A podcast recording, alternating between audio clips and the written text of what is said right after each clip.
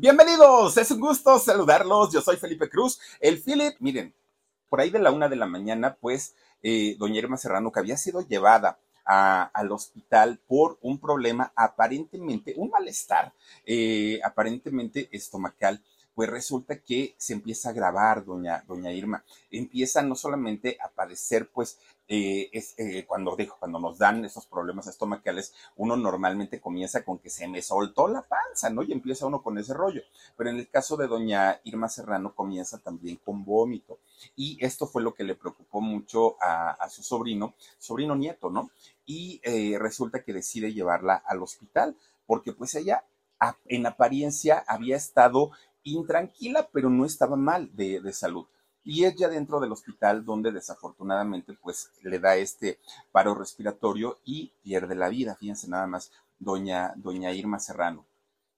La están velando en este momento. Hasta hace ratito, hasta hace ratito todavía no había llegado gente de los medios, gente famosa, ¿no? acompañarla en su última despedida.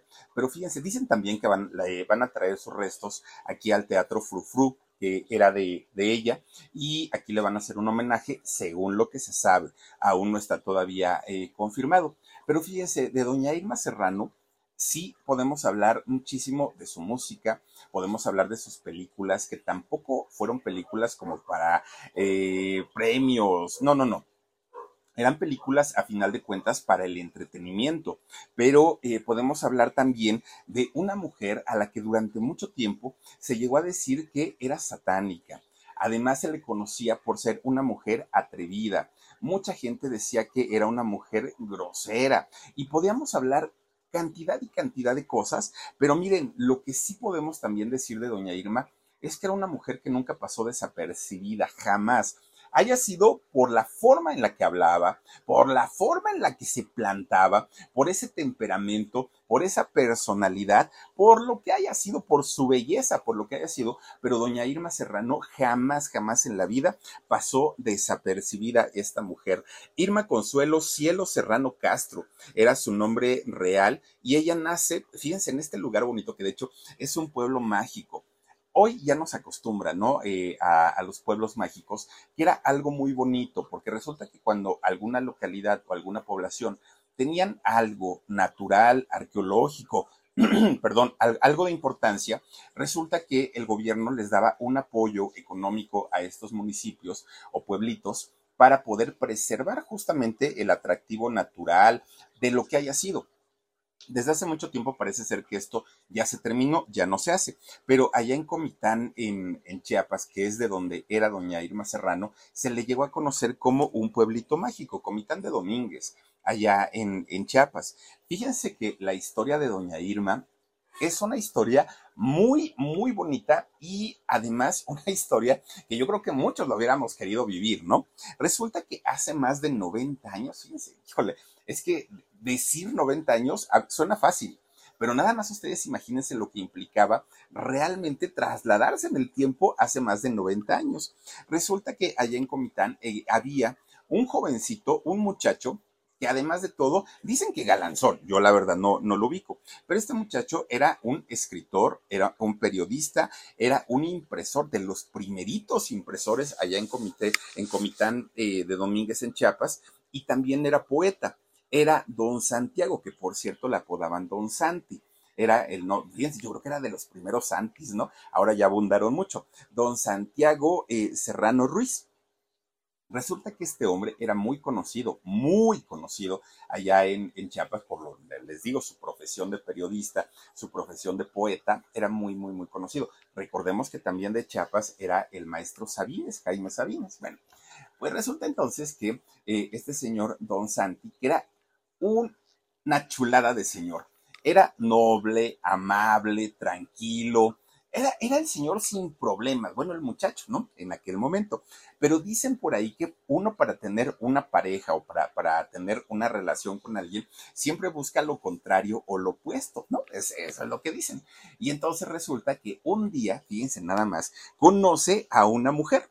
A una mujer muy guapa, sí, pero ay, Dios mío, con un temperamento de aquellos. Una señora de esas señoras bravas, bravas, bravas, ¿no? Que tenía mucho dinero, mucho. Una, era, era una hacendada, ¿no? De, de aquellas tierras. Era doña María Castro Domínguez. Bueno, pues resulta que doña María era todo lo contrario a, a don Santi, todo lo contrario. De entrada, pues era una mujer que había nacido en cuna de oro, ¿no? Había gateado en tapete de oro, dicen por ahí. Tenía, no una, tenía varias haciendas. Imagínense lo que es tener varias haciendas. El dinero abundaba. Ella era la patrona, aparte de todo. Ella el, el, trato que tenía era con los caporales, con los caballerangos, con la gente de servicio, y a todos se los traía, miren, era todo lo contrario a Don Santi, que Don Santi era una belleza y un amor de persona, pues resulta que Doña María todo lo contrario. Ella tronaba dedos y decía verdades y gritoneaba y todo. Estaba acostumbrada a todo eso. Tenía mucha gente a su cargo y si ella se daba el permiso o se daba la oportunidad, no, él ya es Don Santi, este Omarcito, eh, y, si se daba la oportunidad eh, de, de, bueno, más bien si se dejaba de alguna manera, pues dominar por, por los empleados, siendo mujer y en aquellos años se la agarraban de bajada a doña María. Entonces, antes de que los empleados se les subieran a las barbas, ella se los traía cortitos, cortitos. Y entonces resulta que cuando don Santi la ve, se le queda viendo, pues imagínense que eh, él se queda pensando, ¿cómo no tengo yo esos pantalones, cómo no tengo yo esa manera de, de, pues, de tratar a la gente? Porque él era un pan de Dios. Y entonces le empieza a hacer la ronda.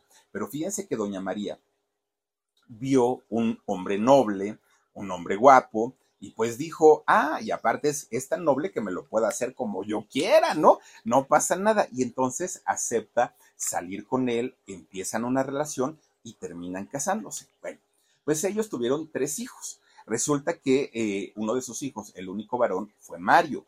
La, la, siguiente hija fue Yolanda y la más chiquita, la pequeñita, fue Irma. Bueno, pues resulta que siendo muy conocido eh, don, don Santi, el papá de, de, estos muchachos allá en Chiapas, por su profesión, por, por ser buen periodista, por ser buen comunicador, por andar en lo de la imprenta y todo, pues digamos que no le fallaba absolutamente nada. Con la, fíjense, era comunicador, y con la única persona que no podía comunicarse bien, con la única persona que no tenía una buena comunicación, vale la redundancia, oigan, pues era con doña María, con su mujer. ¿Y saben por qué no podía? No, hombre, pues porque ella era la que mandaba. En la casa, bueno, así como mandaba en las haciendas y como se, se traía cortitos a todos, también se traía cortito a don Santi. Entonces, cualquier cosita que quería opinar, luego, luego me lo callaba doña María. Y tú no hables. Hay una película, fíjense, que, hizo doña Silvia Pinal con Pedro Infante que se llama El, eh, ay, El Inocente, esa película de Año Nuevo. ¿Se acuerdan que en esta película salía doña Sarita García y salía su marido, que el marido ahorita no me acuerdo quién era, a ver si me recuerdan, pero resulta que cada que iba a hablar el señor y decía, yo opino, y decía doña Sarita García, tú te callas. Pues así era doña María. Oigan, cualquier cosita que iba a opinar don Santi y luego, luego me lo callaba. Y no opines, y no hables, y no digas. Y el pobrecito señor, miren, tranquilito, tranquilito. A final de cuentas, los papeles en esa casa eran como invertidos. El señor trabajaba desde casa, su maquinita de escribir, sus poesías, escuchando su música, y la señora era la patrona, la que mandaba y la que llevaba la mayor parte del dinero a casa. Bueno, pues las chamacas, fíjense, bueno, los chamacos, ¿no? Poco a poquito tuvieron que ir eh, acostumbrándose a eso, ¿no? A los gritos de la señora y a la tranquilidad de, del papá. Bueno, pues resulta que los niños poco a poquito le, le empezaron a tener miedo a su mamá, a doña María porque decían es que mi mamá se la pasa gritando todo el tiempo y todo el tiempo nada más está con que tronando los dedos e insultando y diciendo cuanta cosa. Y mi papá, pues es un bombón, ¿no? El señor es tan lindo, tan tierno, y en especial Irma empieza a tener una cercanía con su papá.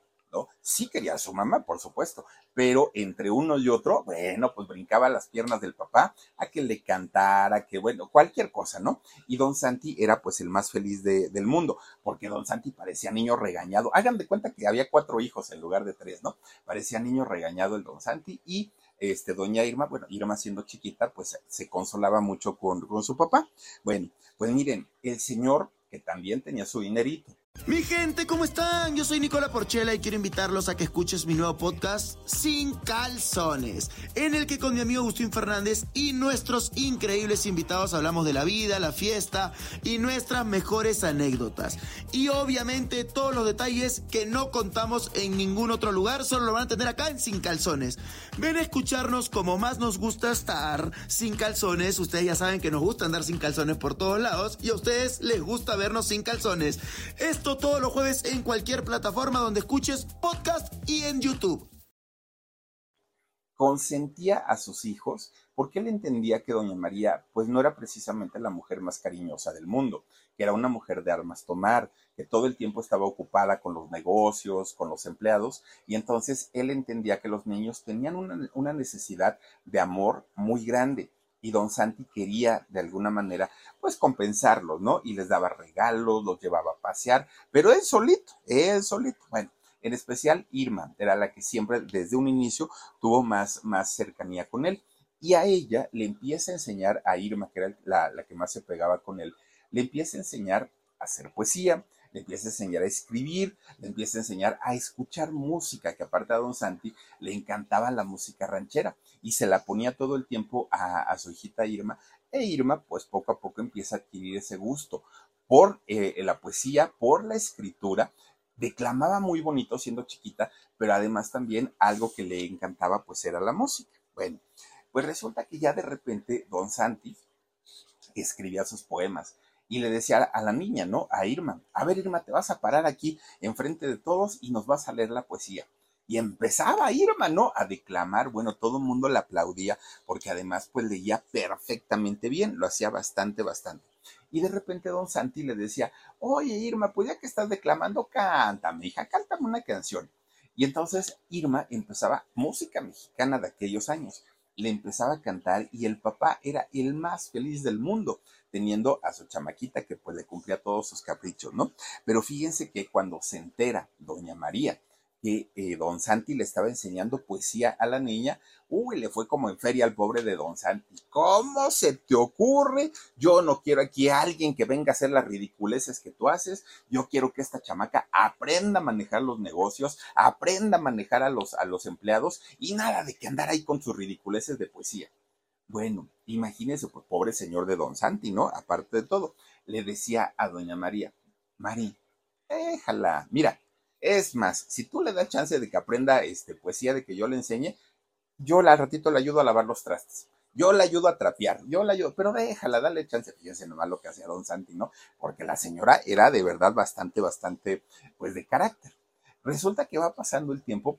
Irma tendría en aquellos años, siete, ocho años más o menos, cuando de repente, pues un día, don, doña Irma, doña María le estaba reclame y reclame y reclame a don Santi porque don Santi no dejaba de enseñarle poesía a su hija.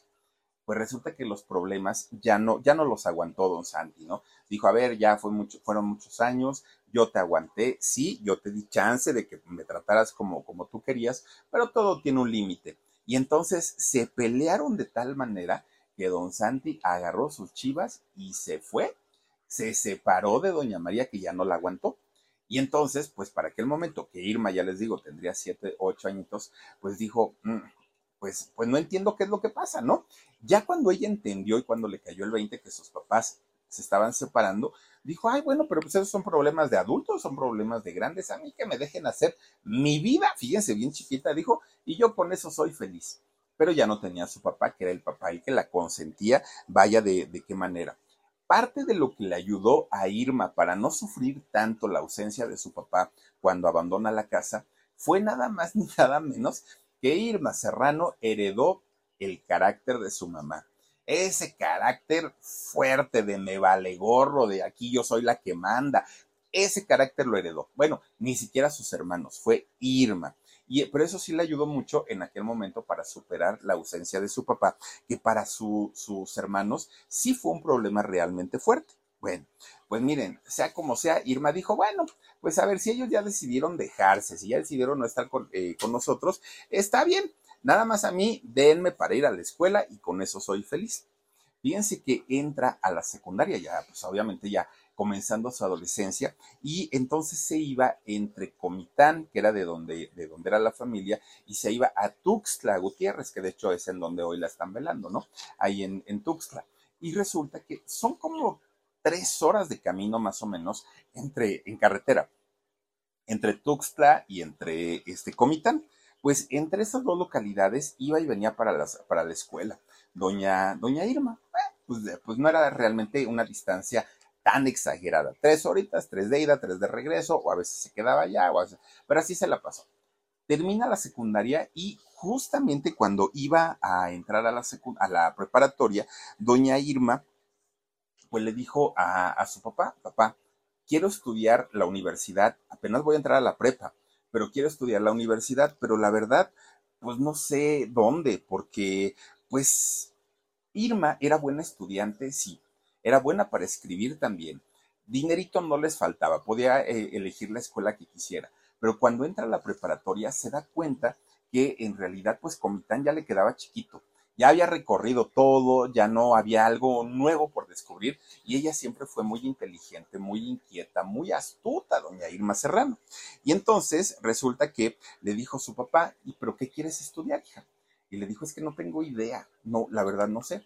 Y le dijo, ¿te acuerdas que cuando estaba chiquita yo te enseñé a declamar, te enseñé a escribir poesía? Sí, sí me acuerdo. ¿Y por qué no estudias literatura? ¿Por qué no estudias letras? ¿Por qué no estudias algo relacionado a eso?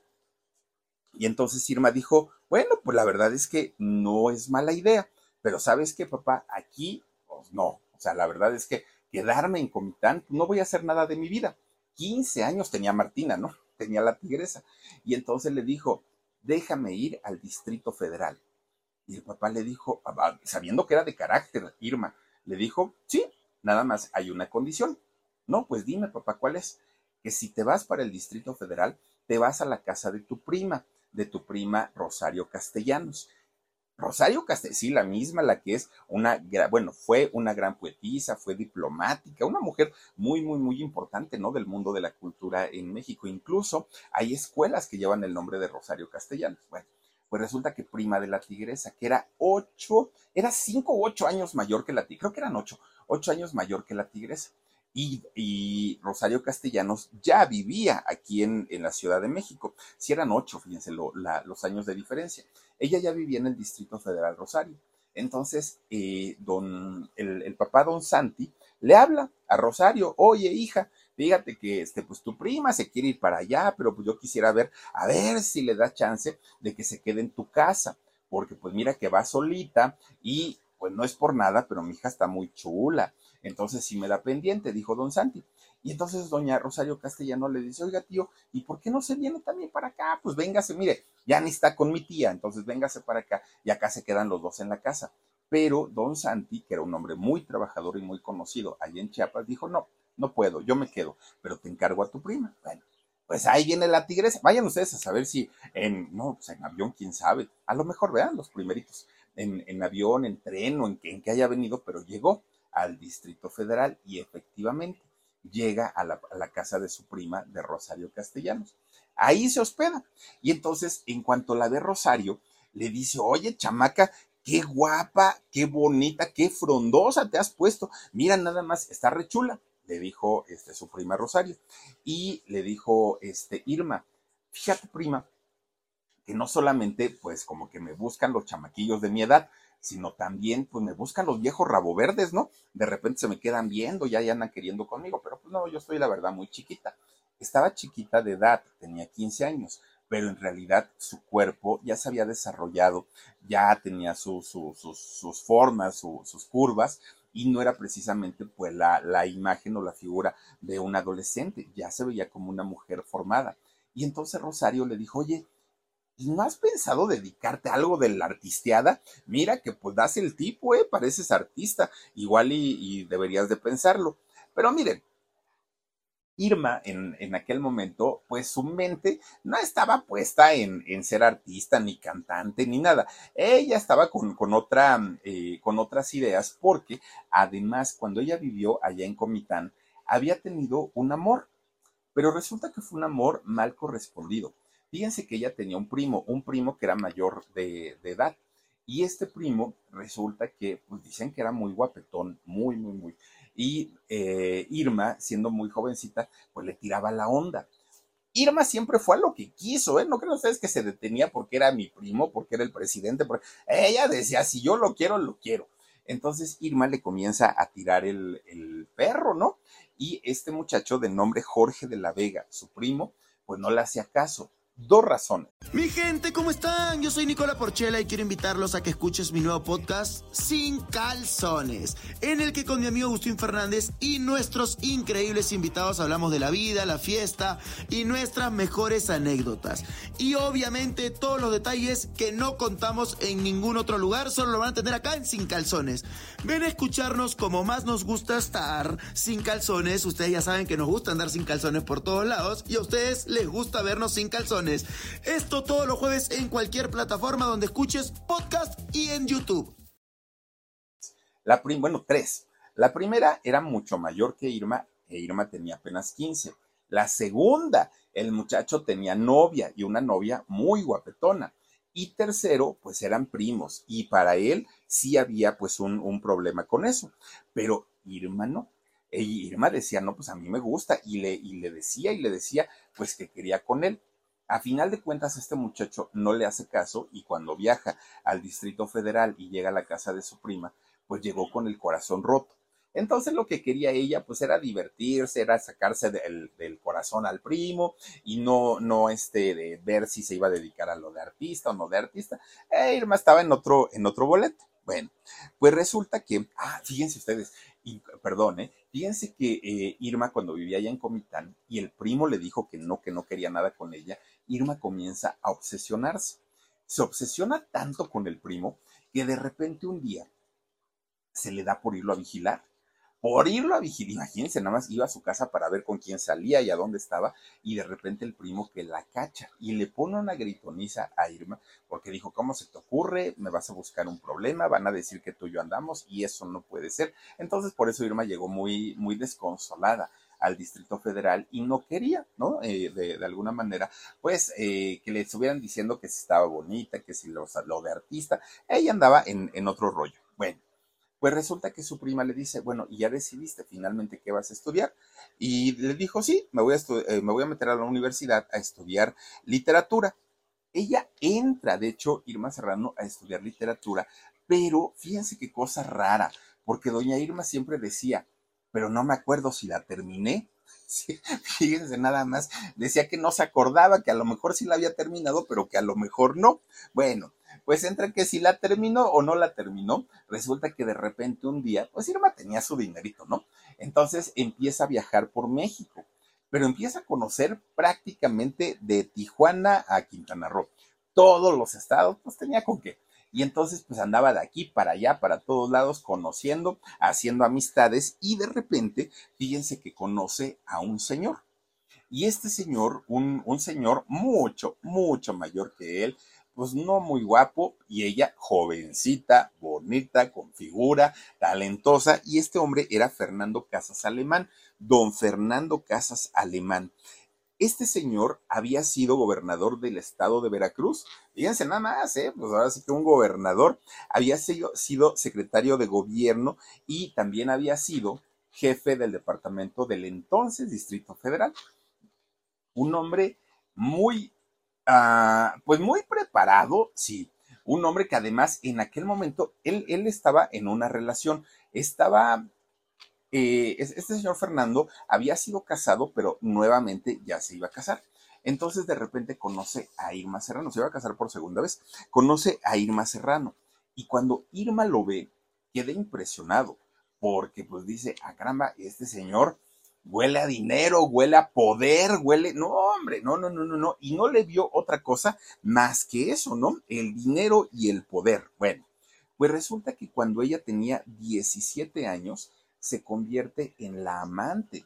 Y ella, bueno, en, México utilizamos el término amante cuando una persona se involucra con alguien que ya tiene una relación, que es casada, casado o que está próximo, ¿no? Que tiene novio y, o novia. Y entonces Irma sabía que este señor Fernando Casas Alemán tenía un compromiso, pero ella dijo, a mí me vale gorro, pues que se aguante la señora y yo finalmente me quedo con Fernando. Empiezan a tener una relación entre ellos dos, aunque él le llevaba nada más ni nada menos que 28 años de edad. Imagínense nada más tener 28 años más que la novia y la novia sobre todo de 17 años. Una mujer muy, muy, muy jovencita. Pero Irma sabía a lo que iba a Irma le gustaba el poder, a Irma le gustaba el dinero.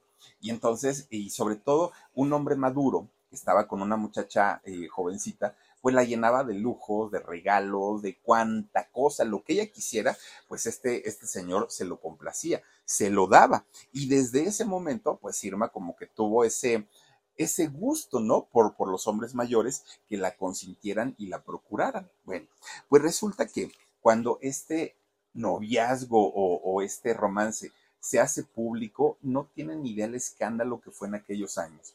Y fue muy escandaloso por varias razones. Primero, porque eran otros tiempos y no era bien visto que un señor tan grande, tan grande y con compromiso, pues estuviera con una muchachita, pero tampoco se había visto a una muchachita que fuera la amante y que dijera, a mí me vale gorro, este es el señor que a mí me gusta, yo quiero con él y qué les importa. No eran las respuestas que una mujer daba en esos años. Y claro, que eh, comienza a hacerse el escándalo tremendo, tremendo. Y como les decía yo al principio, no fue da gratis en realidad a Irma, pues tuvo muchos beneficios, muchos, ¿no? Y además de todo le dio muchísimo, muchísimo poder. Bueno, cuando terminaron esta relación, Irma, Irma Serrano, ya había conocido las delicias del poder, decía doña, doña India María, ¿no? Que en paz descanse también.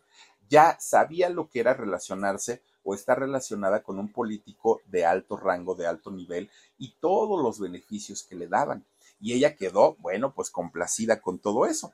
Ya ahora sin este señor, porque termina su relación con Fernando Casas Alemán, ella siguió su vida como si nada, dijo, ay, bueno, ya me eché un taquito y pues ahí, ahí este, queda para, para el recuerdo, ¿no?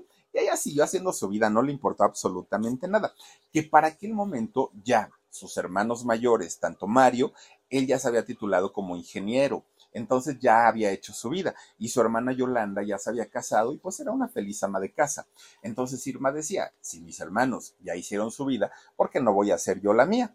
Y entonces, fíjense que de repente, un día, su, su, prima, Rosario Castellanos, que para aquel momento Rosario ya era un figurón en la cultura de México, ¿no? Ya, ya había escrito sus poesías, sus libros y todo, y entonces pues ya tenía una importancia. Entonces Rosario le dice, oye Irma, ¿te la vas a pasar viajando todo el tiempo por México? ¿Vas a andar conociendo políticos o qué vas a hacer? Porque en realidad, pues, pues así como que esa vida no te va a llevar a ningún otro lado. Bueno, pues resulta que Irma para aquel momento pues ya no estaba en la escuela, para aquel momento ya no estaba con don Fernando Casas Alemán y su vida estaba así como dispersa, como, como, como que no tenía hacia dónde irse. Pues resulta que le dice, pues sabes que Rosario, ¿Te acuerdas que hace mucho tiempo tú me dijiste que si yo quería, podía ser artista, que porque pues, me veía bien y todo? Ayúdame, ¿no? Tú que conoces a tanta gente, échame la mano, dijo la tigresa. E inmediatamente su prima Rosario le dijo, déjame ver qué puedo hacer por ti. No te lo garantizo, pero vamos viendo. Y entonces comienza Rosario Castellanos a buscar a sus contactos. Entre esos contactos encuentra gente que le que estaban solicitando bailarinas. Y entonces le dice a, Irma, oye, ¿y tú sabes bailar? No, pero pues ni creo que sea tan difícil, dijo la tigresa. Ah, bueno, pues mira, vete con tal persona y allá te van a hacer unas pruebas de baile y a ver qué, qué sucede. Lo que sea de cada quien, miren, de doña Irma podremos decir mil cosas, pero bárbaro el cuerpo que tenía doña Irma Serrano. Qué, qué, piernas tan espectaculares las, las de doña Irma. era, una belleza poco convencional, ¿no? La, la de Irma Serrano.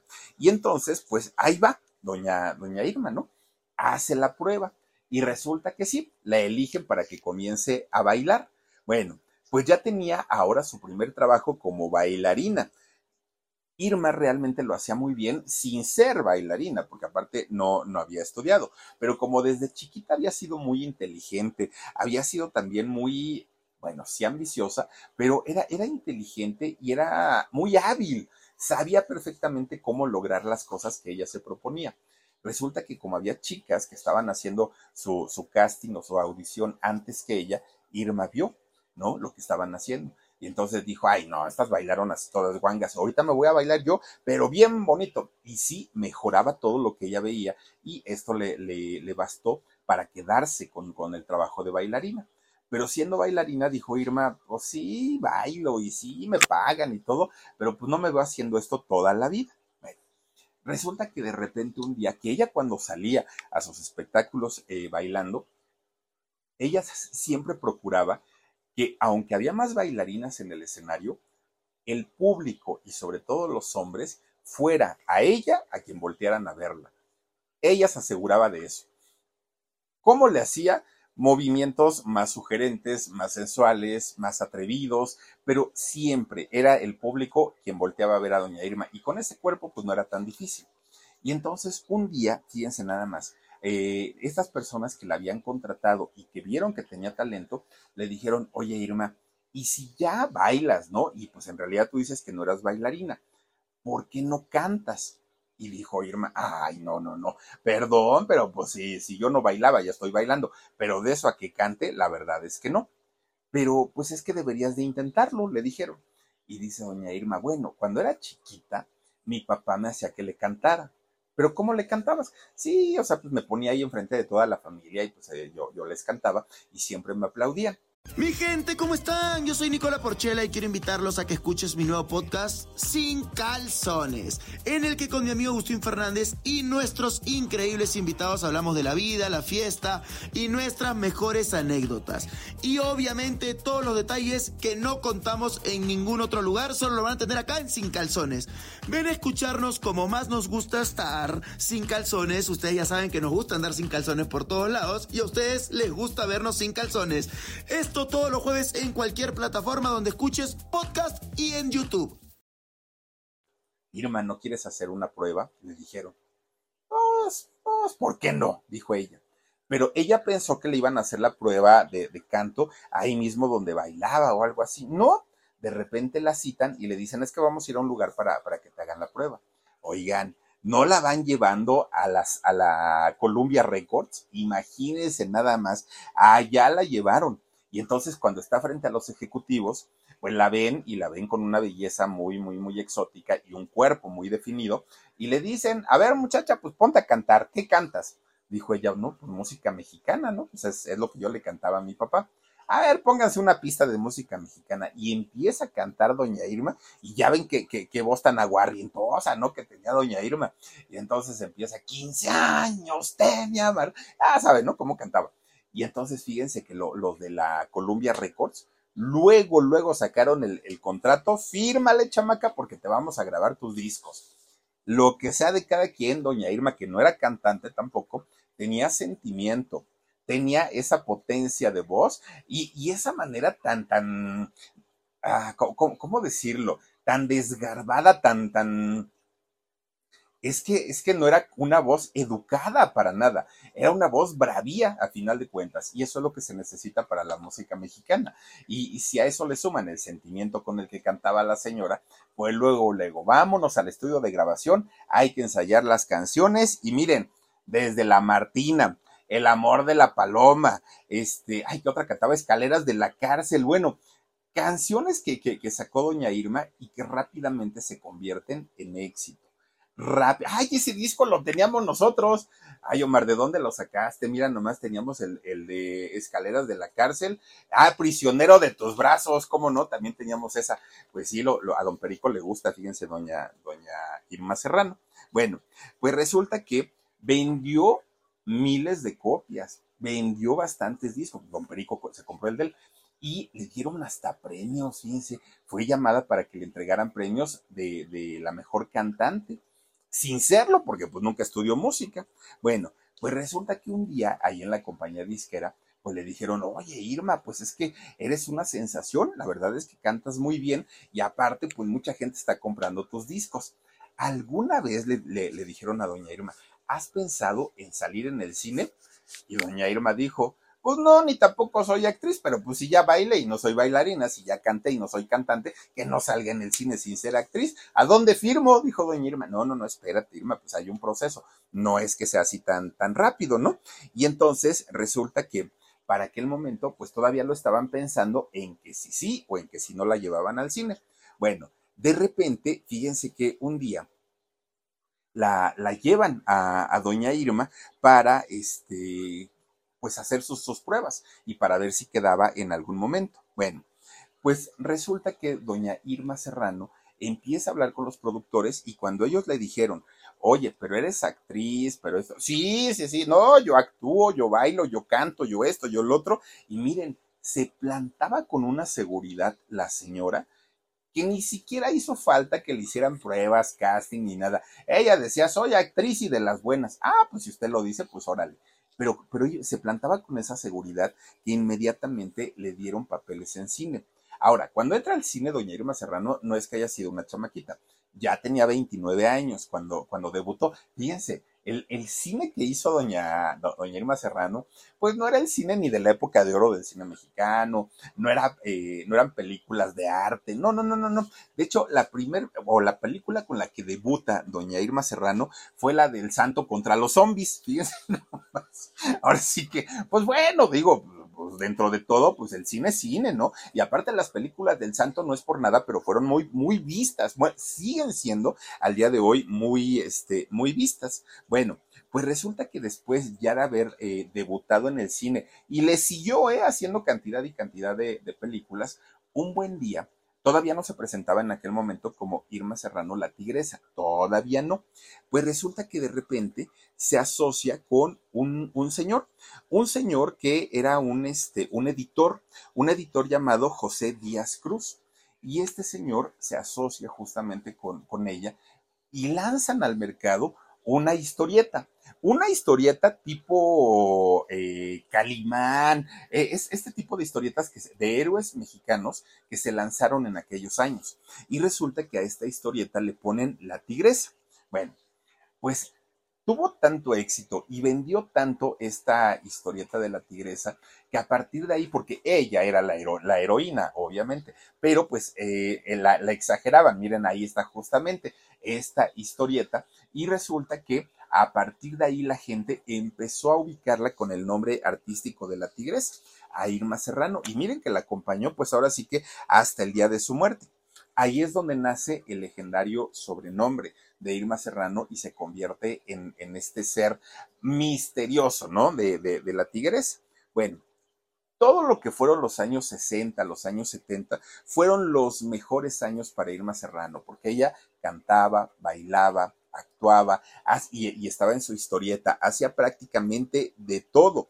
Era una mujer muy trabajadora, sí, pero también era muy, muy, muy, muy temperamental y apasionada.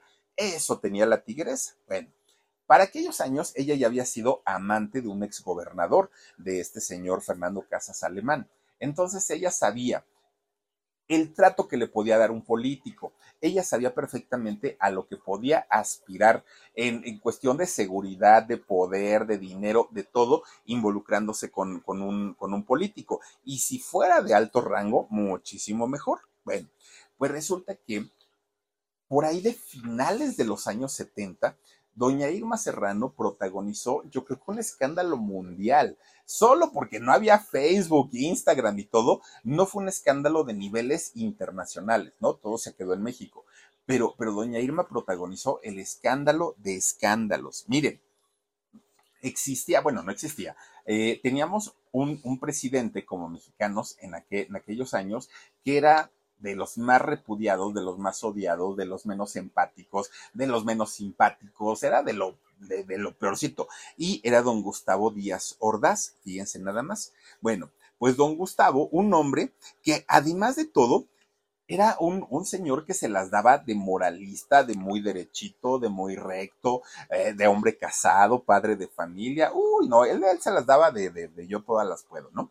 Pues resulta que de repente doña Irma, que estaba en su mejor momento, que estaba muy guapa, además de todo, pues resulta que así bajita la mano, bajita la mano, la volteaba a ver así de reojo, ¿no? Así como que, ay, esa mujer tiene lo suyo, ¿no? Pues está chula la mujer.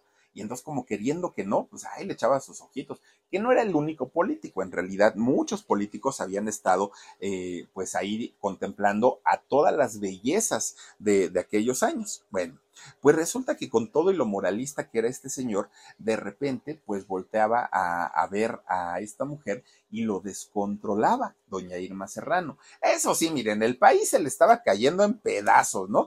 Estaba, pues imagínense, recién había pasado lo de... la, matanza del 68, la matanza estudiantil, que fue una masacre orquestada por el gobierno de, México y él era el presidente en turno. Obviamente todo toda la responsabilidad caía sobre él. Pero a este señor no le interesaba, él lo que le interesaba es que doña Irma estaba rechula y él, andaba sobre ella. Entonces, pues que el país había crisis, deudas, este, devaluación, eso era lo de menos. El señor estaba bien divertido viendo a la Serrano. Bueno, estaba loco por amor, fíjense nada más por ella. Bueno, en ese entonces, este señor estaba casado con doña Guadalupe Borja que doña Guadalupe Borja, pues una mujer que además, dama de sociedad, imagínense ustedes, ¿no?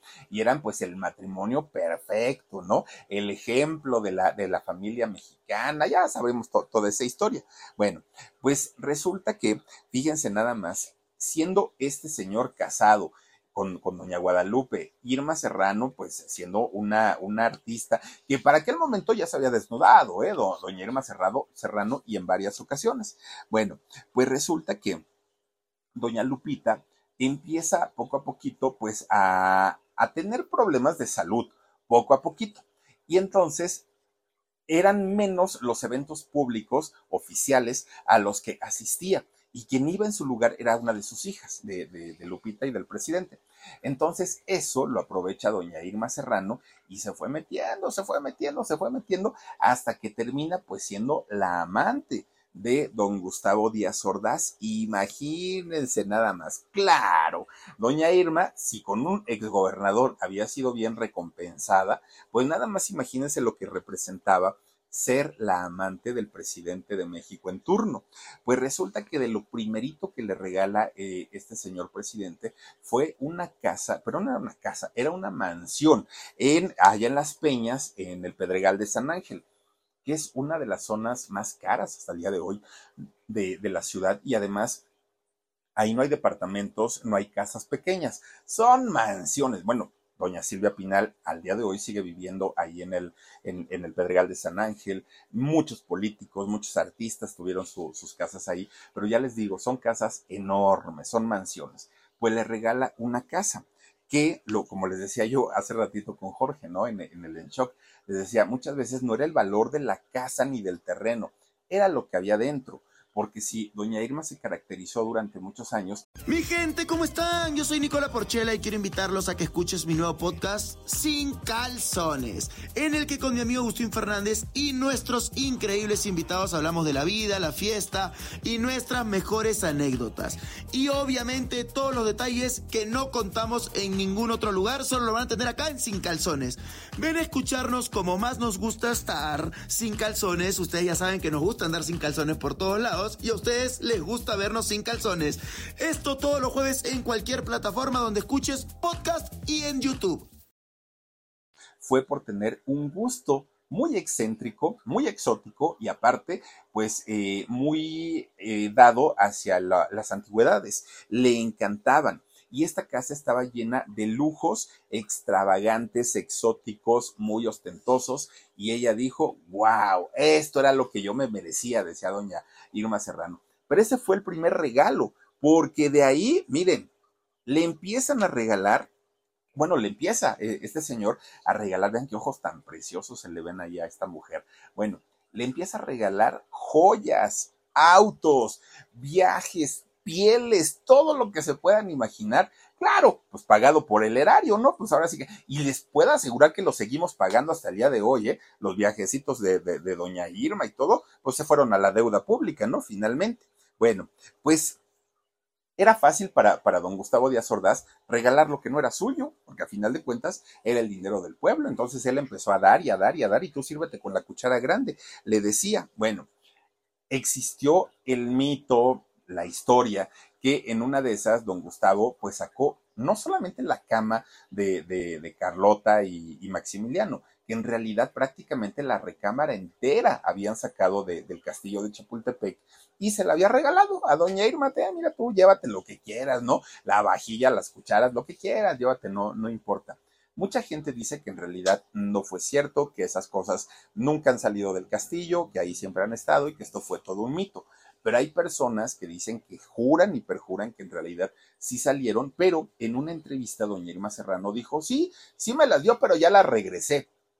¿Ustedes creen que las haya regresado? Si sí fue cierto, pues quién sabe. Bueno, pues como haya sido, doña Irma y, don Gustavín tuvieron sus años gloriosos como amantes y también era un escándalo porque era un secreto a voces. No se podía decir por televisión, que era el único medio que había en esos años para informarnos, ni por radio, pero todo el mundo sabíamos, pues, o sabían, ¿no? Lo que estaba pasando con eh, aquella situación de doña Irma Serrano y de don Gustavo Díaz Ordaz. Bueno, pues resulta que de repente un día doña Lupita, la esposa de Díaz Ordaz, empieza a ser muy criticada porque la gente decía, ¿cómo es posible que la, primera dama se preste a que le estén poniendo el cuerno, a que lo sepa, no diga nada, se quede callada, tal, tal. Le empezaron a calentar la cabeza.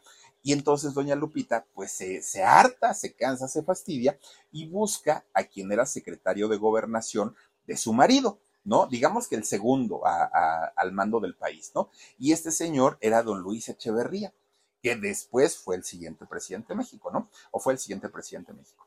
Y entonces resulta que habla con él y le dice, oye, yo sé que tú sabes que mi marido, porque todo México lo sabe, anda con esta mujer, pero te voy a pedir un favor. Tú necesito que hagas lo que te digo al pie de la letra y nada que le informes al presidente me vas a cancelar, me vas a vetar a esta mujer de televisión, radio, quítale su historieta, eh, todo, cine, todo, todo, todo, todo, todo, para que se me muera de hambre, ¿no? Dijo doña Lupita.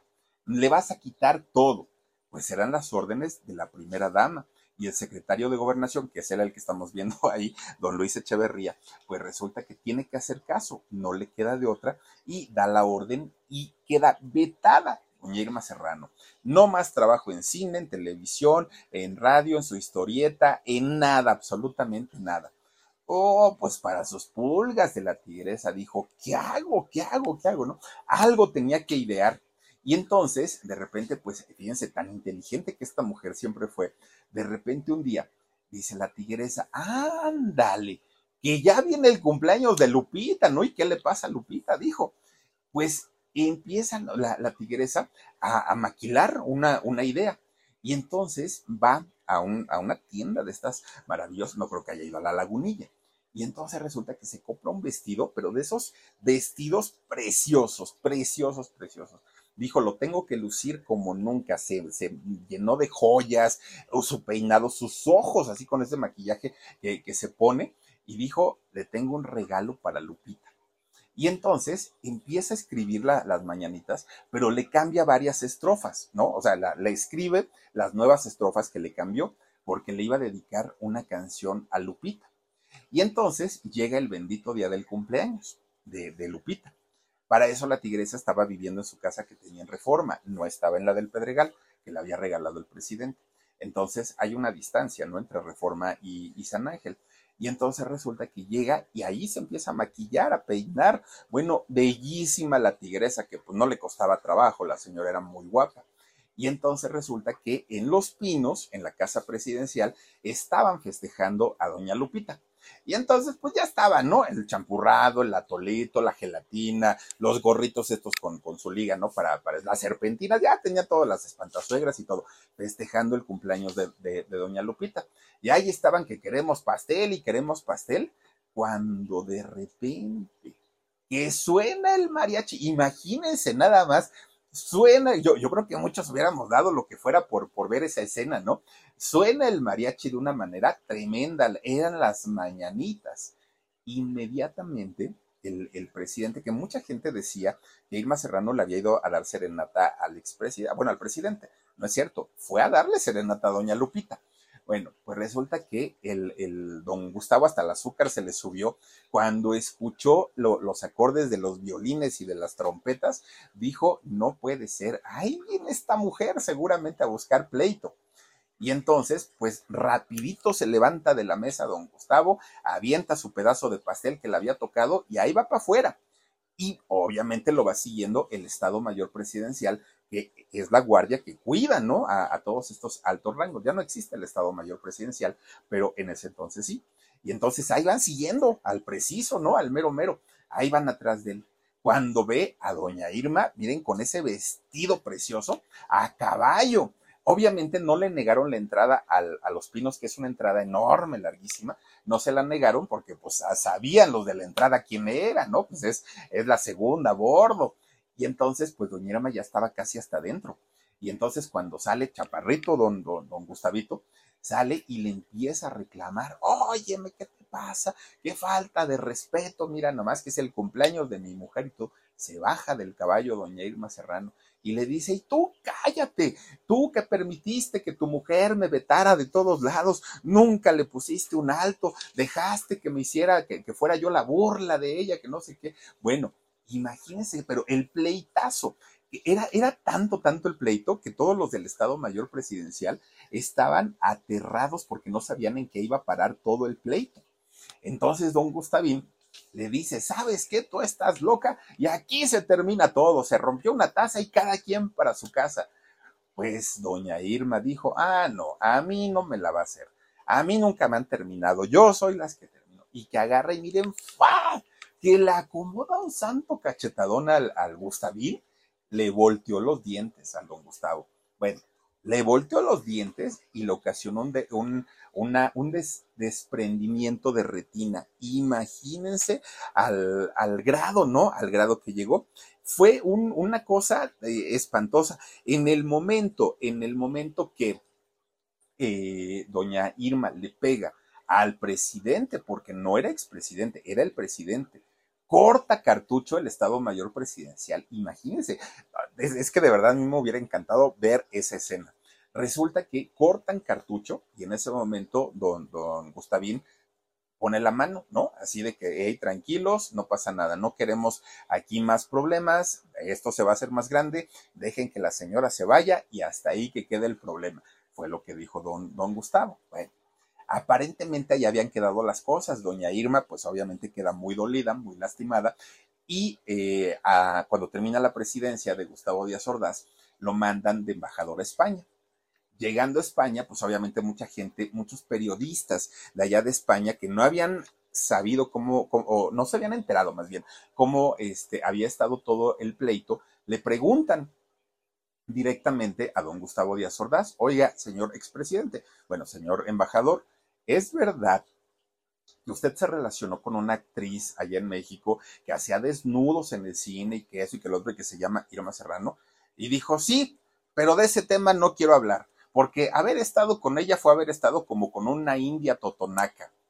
De entrada, el señor don Gustavo, que no era para nada caballeroso, pues ofendió de una manera muy fea a una de las culturas de, de México. Pero además de todo, pues creo que no fue para nada caballeroso el haber mi gente, ¿cómo están? Yo soy Nicola Porchela y quiero invitarlos a que escuches mi nuevo podcast Sin Calzones, en el que con mi amigo Agustín Fernández y nuestros increíbles invitados hablamos de la vida, la fiesta y nuestras mejores anécdotas. Y obviamente todos los detalles que no contamos en ningún otro lugar, solo lo van a tener acá en Sin Calzones. Ven a escucharnos como más nos gusta estar sin calzones. Ustedes ya saben que nos gusta andar sin calzones por todos lados y a ustedes les gusta vernos sin calzones todos los jueves en cualquier plataforma donde escuches podcast y en YouTube. Haberla dejado tan mal, porque finalmente doña Irma estaba soltera, el que era casado era, era él, ¿no? Y el que faltó al respeto a esa relación fue él. Claro, mucha culpa también la tuvo doña Irma en haber aceptado eh, esta situación, pero como haya sido, pues haber dicho que era como si hubiera estado con una, con una india totonaca, pues en realidad no, no, no fue nada bueno, ¿no? Y doña Irma Serrano, pues cuando le preguntan acá, dice, bueno, ¿y que el señor nunca se ha visto en el espejo o qué le pasa? Pues le dio tanto coraje a doña Irma que escribió un libro y en ese libro narra con lujo de detalle todo lo que ocurrió eh, ese día, todo absolutamente a calzón, ¿cómo, cómo? Eh, es que sacó dos libros, uno fue a calzón quitado y el otro fue a calzón bajado o a calzón, a calzón que era, los dos son de calzones, la cosa es que los dos son de calzones, ¿no? Pero este, escribió el primer libro. Ah, es el primero, gracias Omar. El de calzón amarrado fue el que, el primero que escribió, y el segundo ya fue el de calzón quitado. Bueno, pues en ese libro de calzón amarrado narra todo, todo, todo lo, lo que pasó ese día. Y de hecho, doña Irma Serrano dijo, yo me voy a desquitar del este, este Echeverría, de Luis Echeverría, porque ese fue el que me vetó de todos lados. Y en este libro dijo que a pesar de que eh, don, don este, Díaz Ordaz se había portado muy mal con ella, en realidad él no había dado la orden para la matanza de los estudiantes de 1968, que quien había dado la orden había sido Luis Echeverría. Con eso se desquitó, echándole todo el, pleito a, a Luis Echeverría. Luis Echeverría dijo que no, que él no era el presidente y que él no tenía pues esa autoridad para, para poder dar, ¿no? Eh, esta orden de haber, de haberlos, este, matado a todos esos, esos muchachos. Miren, no fueron los únicos romances que tuvo doña Irma Serrano, ¿no? El de este señor este, Fernando Casas Alemán, ni el del el presidente este, Gustavo Díaz Ordaz. No, en realidad doña Irma tuvo muchos romances, entre ellos, pues el de don Alejo Peralta. Imagínense haber, haber estado con uno de los empresarios más importantes del país, más ricos del país, y que además se dice que fue su gran amor, don, don Alejo Peralta. Estuvo también por ahí como Jaime Moreno, también se habló de Andrés García, y de Andrés García le echó sus frijoles porque decía doña Irma, uy, pues sí, grandote, fornidote, todo guapote, todo, pero se quedaba dormido a la mitad, que así decía doña, doña Irma, fíjense, que se le quedaba dormido don, don Andrés García. Bueno, digamos que pues vivió una, una vida o tuvo una vida amorosa bastante amplia, doña Irma Serrano. Nunca se casó, nunca tuvo hijos y por lógica, pues doña Irma pues, se podía dar todas estas, ¿cómo, poder decirlo? ¿no? Todas estas libertades se las pudo haber dado sin mayor problema. Bueno, hasta con el santo se decía que también había tenido una, una relación. Bueno, pero también doña Irma, independientemente haber vivido una vida amorosa muy intensa y además pues haber hecho cine, teatro, televisión, este, música y todo esto, fíjense que también algo que a ella le, le había llamado mucho la atención era la política, porque ella decía, si un político tiene como para regalarme una casa, cómo, viven entonces ellos. Y entonces es cuando doña Irma Serrano también decide pues incursionar en, el mundo de, la política. Ella de hecho se hizo senadora eh, por, por, el estado de Chiapas en, en algún momento, ¿no? Y doña Irma Serrano pues no es que haya hecho precisamente un buen trabajo, ¿no? En, en, la cámara, pero a final de cuentas probó esta faceta en, en su vida y pues a ella le gustó. Bueno, pero también fue empresaria. Fíjense que doña Irma Serrano, independientemente a todo, tuvo la suficiente inteligencia como para eh, haber invertido su dinerito. Y es que fíjense nada más que eh, eh, por ahí del año 73, 1973, doña Irma Serrano supo de, una de un remate que iba a haber en, la Ciudad de México. ¿Por qué? Porque resulta que por ahí de los años 20 más o menos, en la Ciudad de México fue inaugurado un teatro. Fíjense que este teatro, ay, ¿cómo se llamaba? El Teatro Renacimiento. Este Teatro Renacimiento que se inaugura en 1920 y que después le fueron cambiando el, nombre a varios, creo que hasta Virginia Fábrega se llamó también este, este teatro en, en algún momento, pues resulta que cuando llegan los años 70, el teatro ya estaba para caerse. En realidad ya, ya, ya, era una, pues estaba muy mal, en muy malas condiciones. Y entonces el gobierno del Distrito Federal deciden derrumbarlo y construir otro. Pero después dijeron, ay, no va a ser mucho dinero, mucha inversión, vamos a venderlo así como está, ¿no? Pues ya, y quien quiera comprarlo, pues que lo remodele.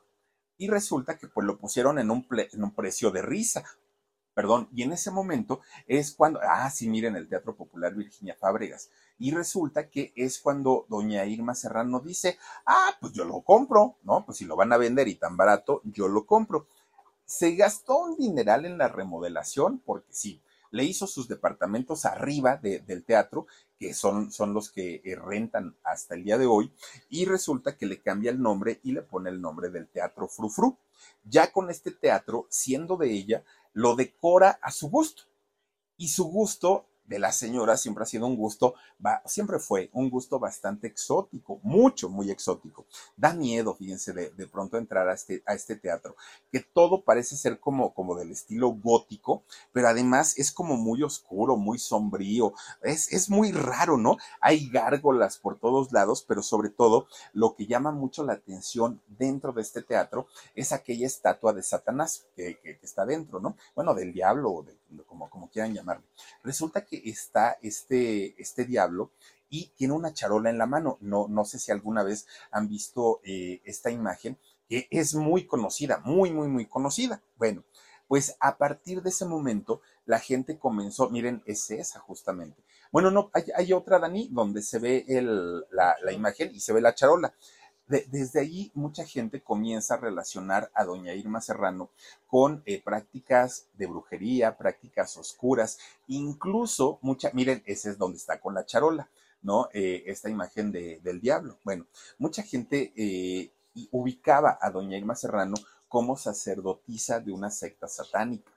Y cosa rara porque mucha gente decía, oigan, los va a escuchar un día doña Irma Serrano y los va a convertir en sapo, o los va a escuchar doña Irma Serrano y se va a enojar. Ella no, fíjense que ella siempre decía, sí, a mí me gusta todo eso de, de, la magia y de la hechicería y de la brujería y todo. Ella decía que sí. Bueno, pues miren, cuando de pronto ella rentaba el teatro para algunos empresarios de, teatro, ¿no? Que, que, iban a poner sus obras, ella aparecía por ahí por el teatro y les decía, oigan, quieren que de verdad su obra tenga éxito y tenga así mucha fama y siempre la taquilla esté llena, no, pues que sí, doña Irma. Yo les voy a contar un secreto, pero no se lo vayan a decir a nadie. No, pues que sí, díganos. Y entonces les decía, vénganse para acá. Y ahí iban, ¿no? Siguiendo a, doña Irma Serrano. Sacaba de una bolsa que tenía, sacaba un dulce. Y entonces se lo daba, ¿no? Y, les decía, mira, ten este dulcecito ve y llévaselo a mi señor, ahí está con su charolita, así paradita, ¿no? Dáselo, pónselo ahí y pídele que te vaya bien. Ya cuando iba el empresario, ¿no? Así como, ¿pero a cuál señor? Decía, al señor que tiene ahí la charolita. Ay, cuando le veía los cuernotes, no, hombre, pues salían corriendo, porque era lo que decía que era su, su secreto para la fama, doña Irma Serrano, que le llevaran los dulces a, a este, allá la, a, la estatua del diablo y que con eso, pues ya tenían éxito ahí en, todas las obras de teatro. Incluso en los pasillos de Televisa siempre se habló también sobre estas historias de eh, la parte oscura de doña Irma Serrano y mucha gente decía no se metan con ella, no le hagan cosas porque la señora se la regresa y sí los anda convirtiendo en sapos. Es decir, no era un secreto, no era algo que, que, nos inventemos de la manga, no, era algo muy conocido, incluso también se hablaba de aquella estatua, ¿no? Chapada en oro que tenía en su casa, doña Irma Serrano, otra estatua que tenía también de, del diablo, imagínense, y que incluso esa, esa estatua era un cuerpo humano tal cual con la, las partes eh, sexuales de un hombre.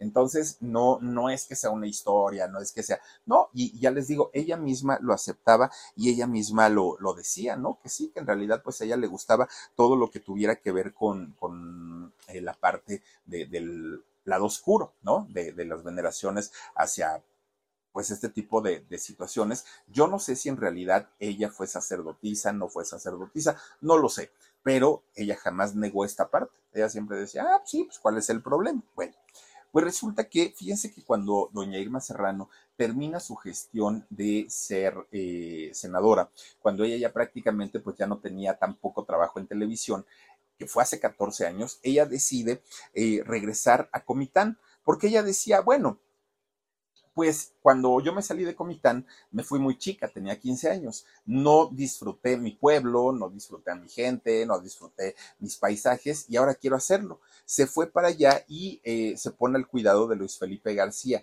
su sobrino nieto.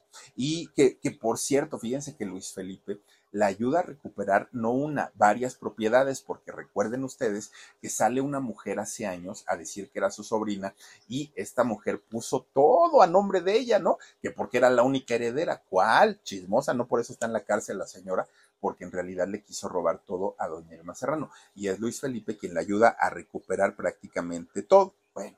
Pues allá se la pasa en, en, Comitán prácticamente pues sus últimos años, ¿no? Los últimos 14 años en la vida de, de esta mujer, pero ya estos años, pues no fueron muy buenos en cuestión mediática para doña Irma Serrano, porque ya siendo una mujer adulta, ya siendo una mujer, pues que no, no tenía a plenitud la conciencia de ella misma, pues resulta que pues una bola de una bola de parásitos, perdón por decirlo, pero eh, empiezan a rondarla, ¿no? Entre ellos Gerardo Gómez de la Borbolla, exnovio de Alejandra Guzmán, entre ellos Patricio Zambrano, que hoy es candidato, creo, quiere ser candidato para eh, el gobierno de allá de, Nuevo León, eh, Alfonso de Nigris, bueno, empiezan a rondarla y pues de alguna manera comienzan a usarla, a utilizarla para su propio beneficio.